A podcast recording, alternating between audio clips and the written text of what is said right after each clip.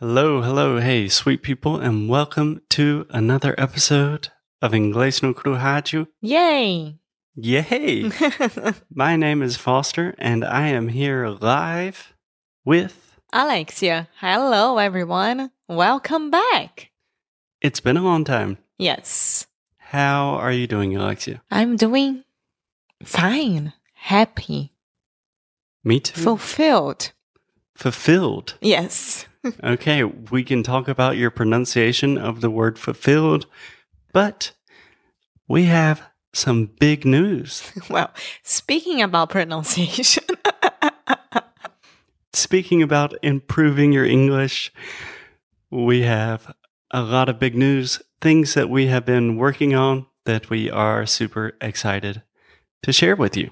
yes, yes. So we come here today to talk about some big, big news. And it's my pleasure to announce that our challenges are open.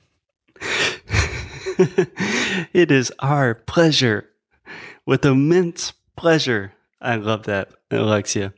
Yeah, so Inglês no Cru is open for business again for the first time in almost two years. Two years and a half? Yeah, I think so.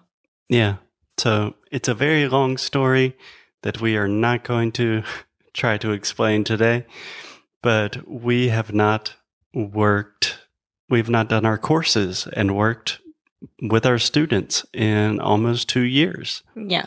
So we were missing that. You guys were missing that. And we decided to open again three of our challenges. And Foster, do you want to talk about really fast about these three challenges?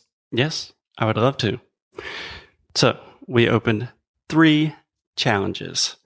Well, first, there's another very long story that we won't talk about because it will be boring.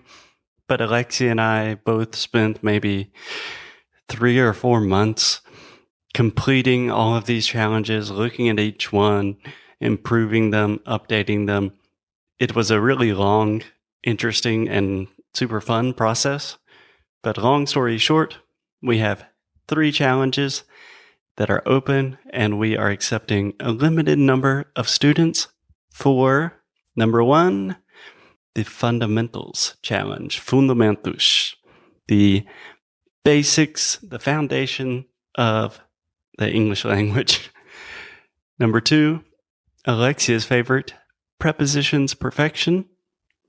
And last but not least, the first impressions challenge how to make a great first impression in English, which is really kind of a challenge about confidence. Yeah. So if you guys really pay attention, we have three different types of challenges that you can take each one individually, or you can do two or even the three of them because they complete each other. If you are basic, intermediate, or advanced, you can do it. It doesn't matter. We created those courses specifically and specially for every single one of you guys. Yeah. So just to clarify a bit, when we say challenges, essentially these are simply English courses. They are programs that we created, but they're designed in a way that you can complete them in more or less 30 days, like 30 days to six weeks. So it's kind of like a sprint, really to give you a lot of motivation.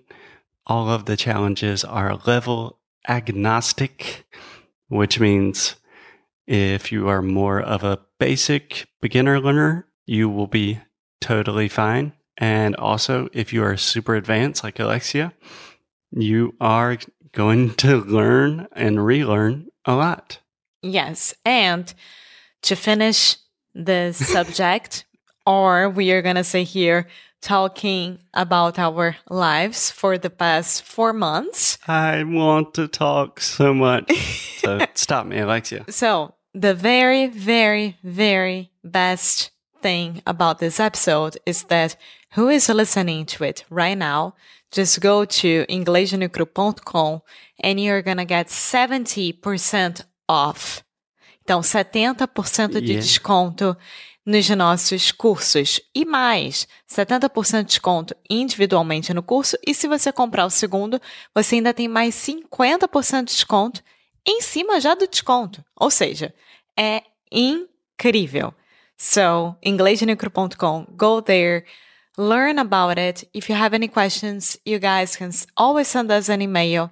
And during this week, you're gonna listen to a little bit more about the courses and what we want from each one. Yeah. I was going to say, yeah, just explain it in Portuguese, Alexia, because it's kind of ridiculous. You said 70%, so seven zero. Essentially, we are doing a ridiculous discount for a limited number of students and for a short period of time simply because we are so happy to be back working with our favorite people in the world, You guys. which is you. Okay, Alexia, are we missing anything? no, I don't think so. So go there, inglesnocru.com. We would love to hang out with you. As always, keep up the good fight. and lose well. Bye.